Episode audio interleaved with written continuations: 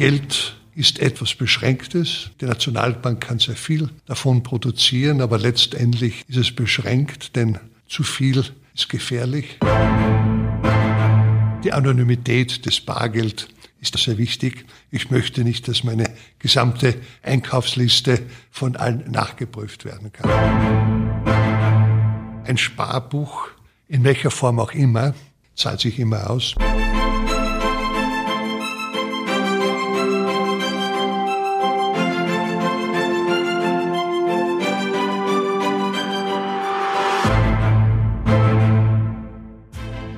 Das mit dem Bargeld? Wird es abgeschafft? Lohnt es sich überhaupt noch zu sparen? Und wie betrifft Herr und Frau Österreicher die Inflation? Hallo, hier ist die Nationalbank, der Podcast. Mein Name ist Carmen Sohm und unser heutiger Gast, Nationalbankgouverneur Robert Holzmann, wird für Sie diese Fragen beantworten.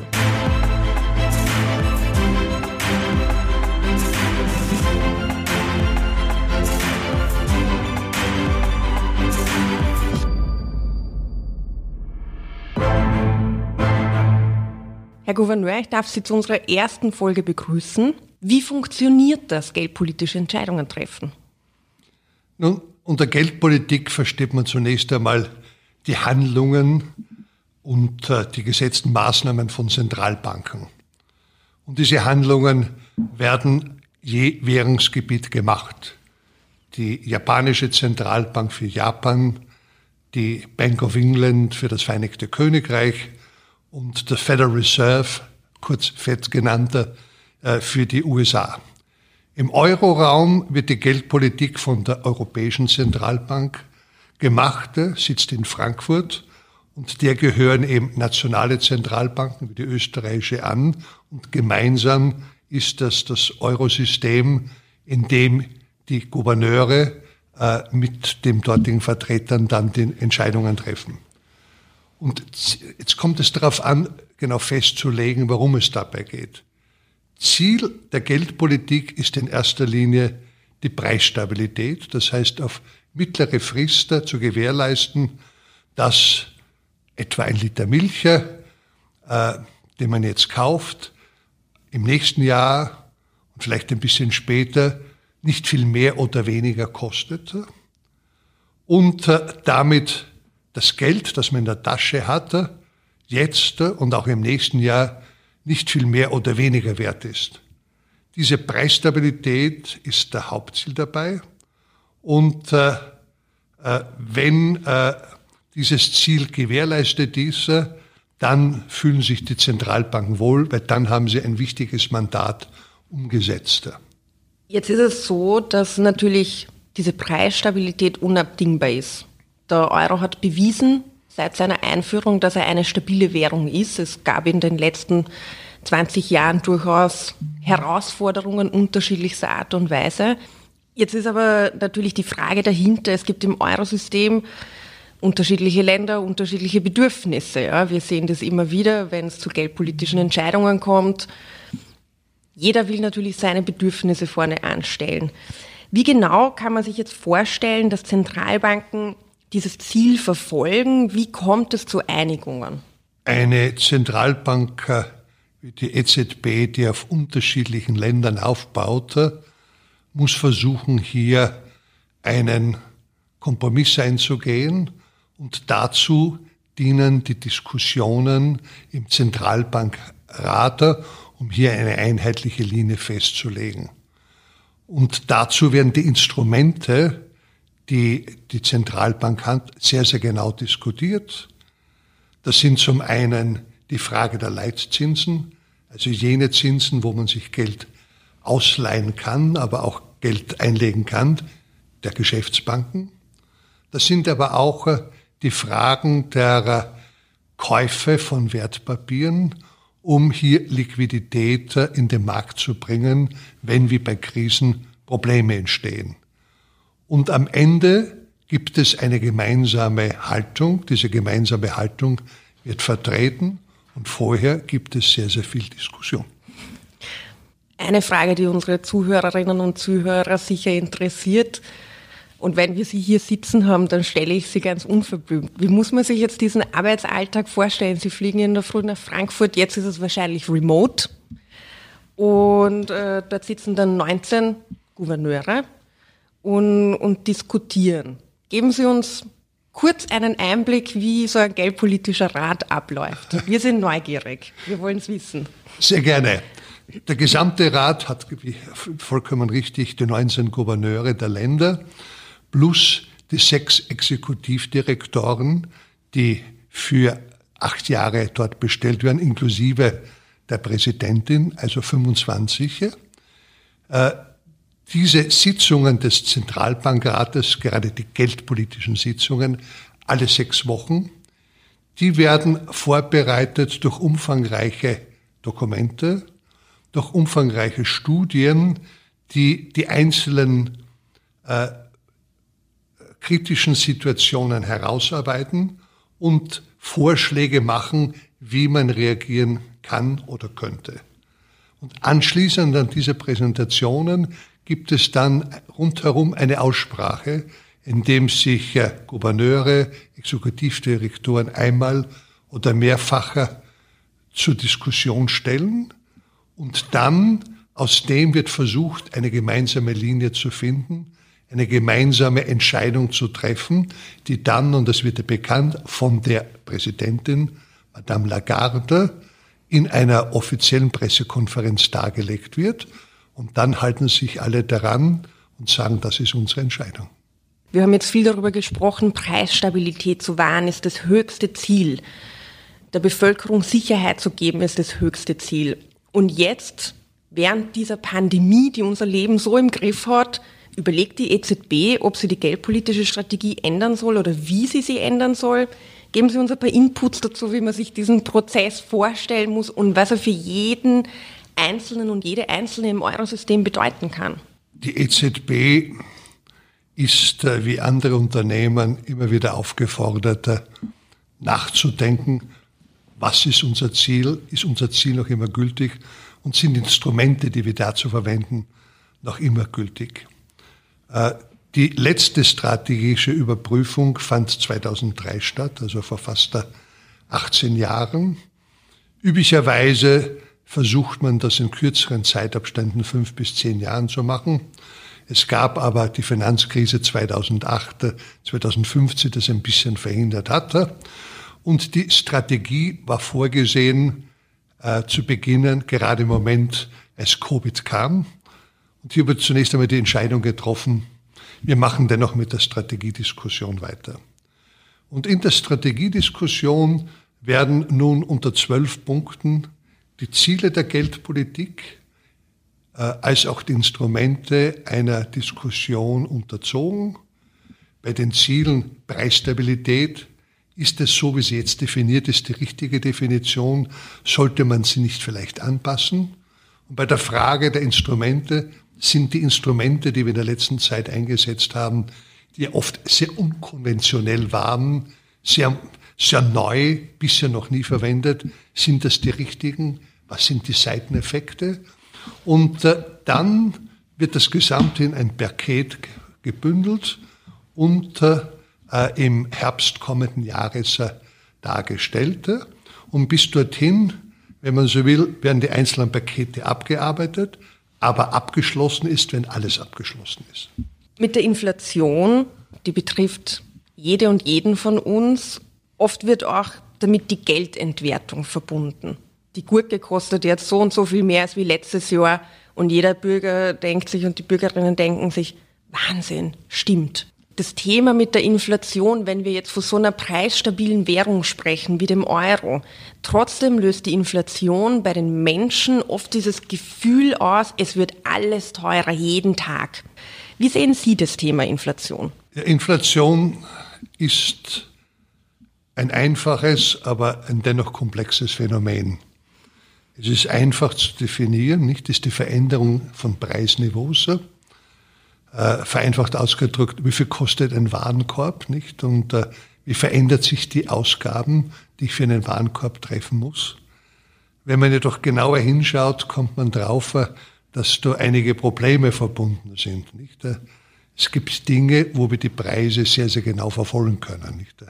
Die Gurke als ein Beispielsfall, da sehen wir, dass gerade diese Preise in der letzten Zeit viel stärker gestiegen sind und das wird auch äh, von den statistischen Ämtern so ausgewiesen. Dann gibt es andere Produkte, die werden von Jahr zu Jahr immer billiger. Das sind etwa äh, die Notebooks und elektronische Dinge, die gegenüber den Einführungspreisen immer billiger werden. Und dann gibt es Produkte, die äh, zwar teurer werden, aber mit dem teurer werden sind auch wesentliche Verbesserungen der Qualität verbunden. Und da stellt sich die Frage, es wird teurer, die Qualität steigt auch heraus. Wie können wir jetzt diesen Qualitätseffekt dabei herausrechnen? Und alles zusammen verursacht dann ein sehr unterschiedliches Einschätzung der Inflation. Wenn man keine Gurken isst, stört es einen nicht, wenn die teurer werden.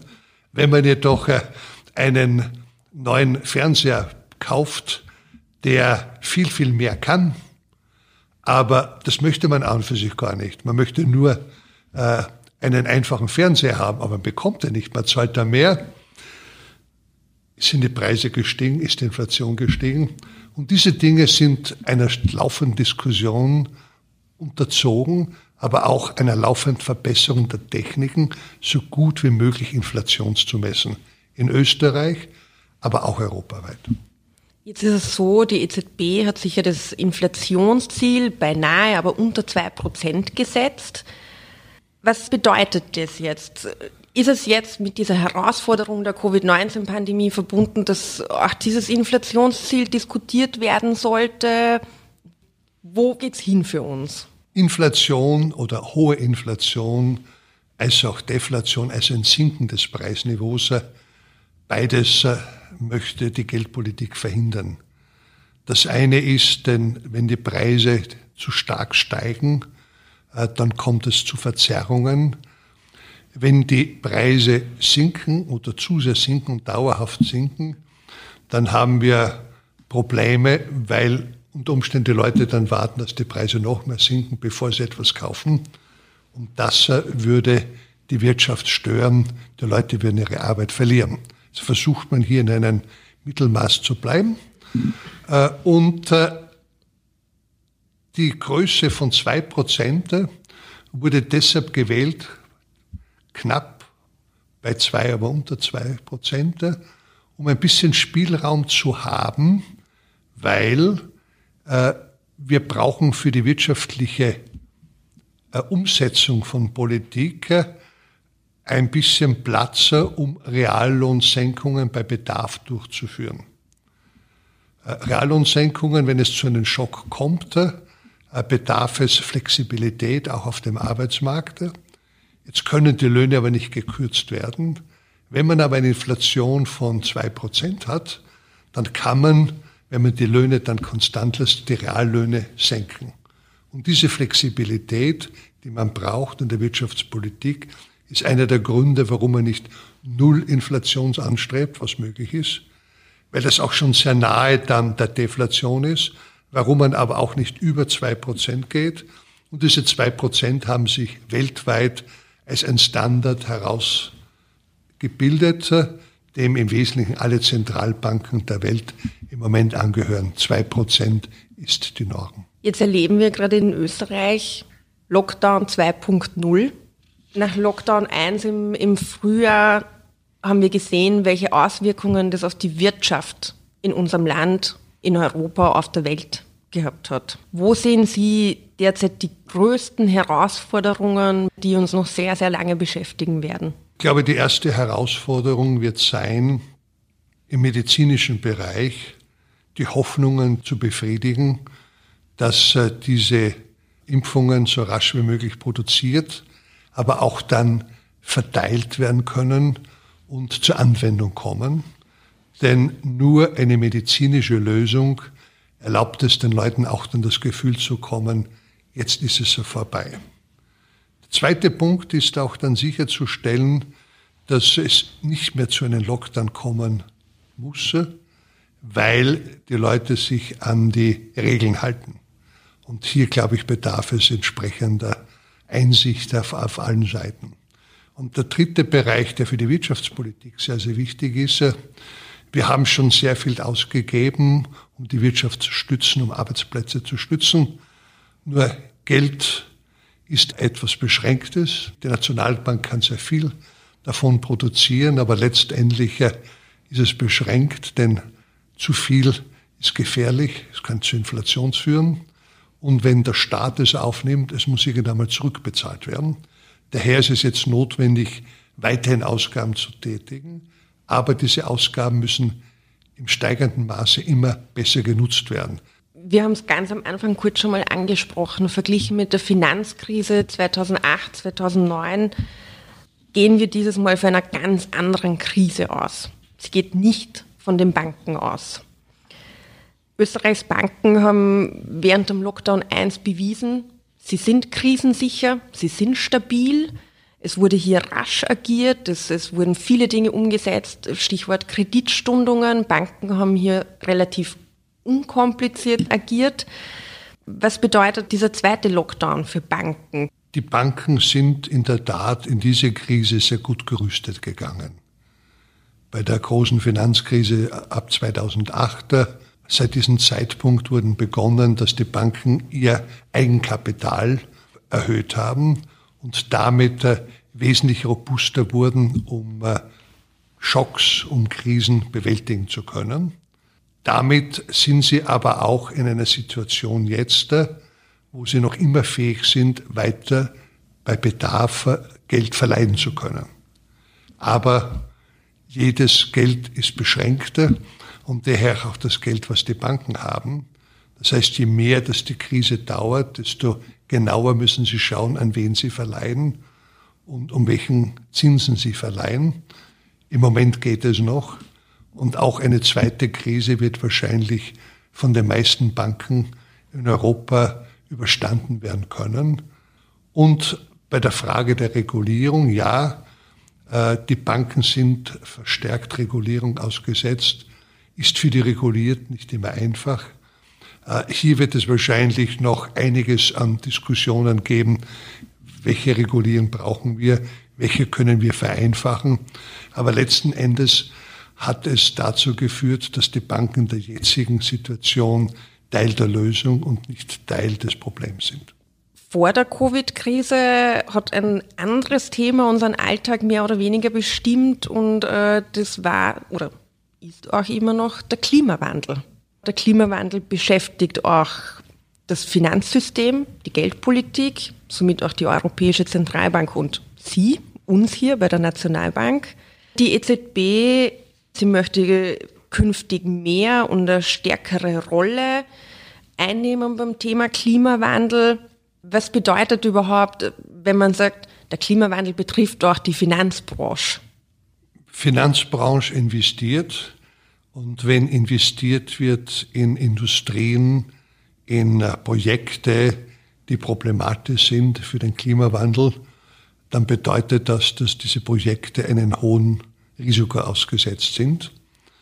Und äh, ein Schlagen werden dieses Risikos berührt die Finanzstabilität, berührt die Preise und damit sind wir wieder zurück äh, bei der Aufgabe der Zentralbank, sich Sorgen zu machen über das Preisniveau, aber auch, das ist ja auch ein Teil der Verantwortung äh, des Zentralbanksystems, sich Sorgen zu machen über die Stabilität des Finanzsystems. Daher sind Zentralbanken besonders herausgefordert, hier Maßnahmen zu setzen, die auf der einen Seite kontrollieren, wie gefährdet ist der Finanzsektor, wie gefährdet sind Banken, wie gefährdet sind Banken durch die Investitionen in Unternehmen, ist der eine Teil.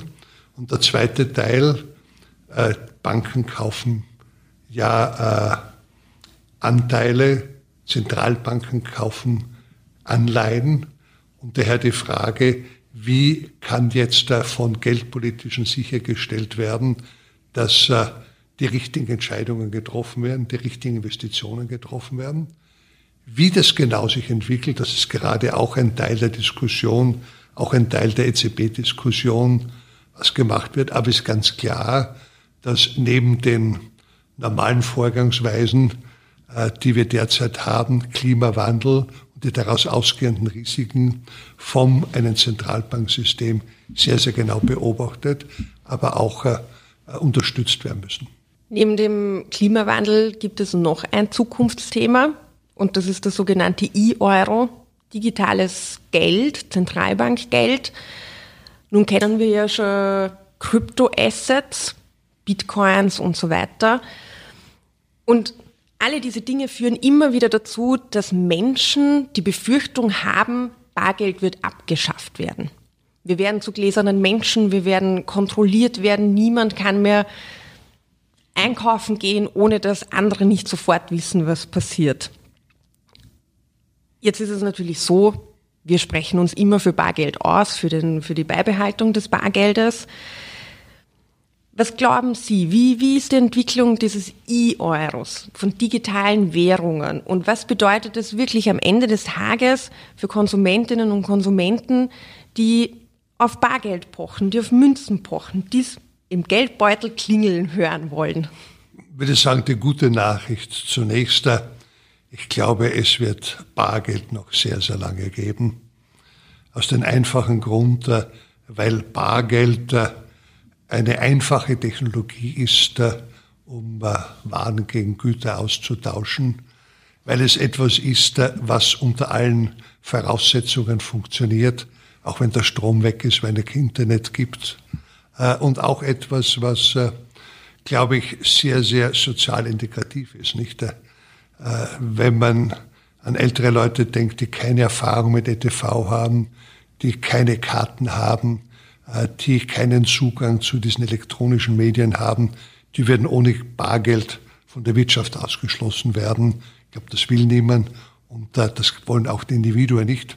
Und Sie haben es angesprochen, die Anonymität des Bargeld ist etwas sehr wichtig. Ich möchte nicht, dass meine gesamte Einkaufsliste von allen nachgeprüft werden kann. Und äh, das Bargeld und die neuen äh, Entwicklungen muss mich jetzt so vorstellen, wie äh, die Frage, ob äh, das Fernsehen das Radio ersetzt hat und das Radio vielleicht die Zeitungen ersetzt hat. Nein, es gab jetzt noch das Internet, es gibt noch immer alle. Nicht? Man kann sich noch immer eine Zeitung kaufen, man kann Radio hören, man kann Fernsehen und so ähnlich ist es auch, dass die neuen Formen hinzukommen, ein breiteres Spektrum bilden, nach Bedürftigkeit äh, das tun, äh, daher auch der E-Euro oder das digitale Zentralbankgeld äh, kommen wird, äh, in einer Weise, die es uns hilft, sehr, sehr leichter äh, Käufe durchzuführen, aber auch alle anderen Dinge, die wir derzeit haben und schätzen, Debitcard, Creditcard und alles äh, wird wahrscheinlich auch weiter bestehen. Was üblich bleibt, ist dann die Frage der Konvenienz, der Bequemlichkeit. Ja, und das ist ja was Schönes, wenn man sich das so aussuchen kann. Da gebe ich Ihnen recht, ja. Wir bleiben auf jeden Fall gespannt, was sich beim Thema E-Euro tun wird. Auch da hat die Zentralbank angekündigt, Mitte nächsten Jahres eine Entscheidung bekannt zu geben, eine Roadmap bekannt zu geben. Und vielleicht sehen wir uns dann dort wieder. Sehr, sehr gerne. Eine letzte Frage habe ich noch an Sie, was natürlich auch Bürgerinnen und Bürger jeden Tag beschäftigt, die Frage des Sparens. Wir haben schon über die Niedrigzinsphase gesprochen. Wir hören immer wieder, Sparen lohnt sich nicht mehr. Wie sehen Sie das mit dem Thema Sparen, Niedrigzinsen? Lohnt es sich nur zu sparen? Würden Sie zum Beispiel Ihrem Enkel heute nur raten, sich ein Sparbuch anzulegen, ganz klassisch, wie man es noch kennt? Ich glaube, ein Sparbuch, in welcher Form auch immer, es wird in Zukunft vielleicht nicht mehr so ein richtiges Büchlein sein, sondern vielleicht eine Karte, eine Sparkarte, zahlt sich immer aus.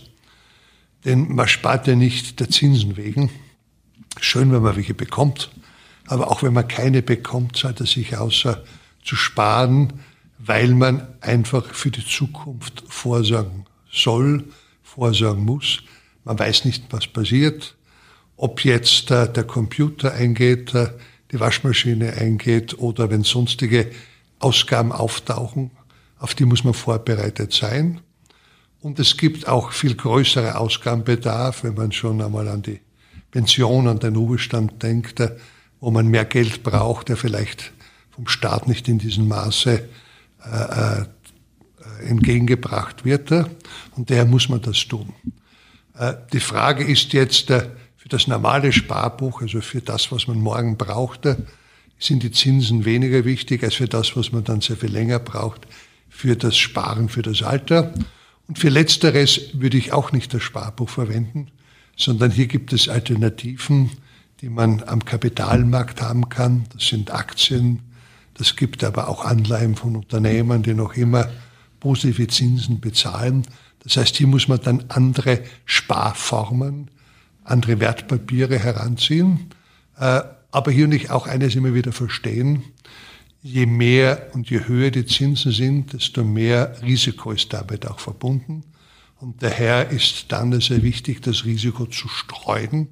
Das heißt, nicht alle Eier in einen Korb, sondern äh, unterschiedliche Körbe anzugehen. Dann kann und soll man sparen.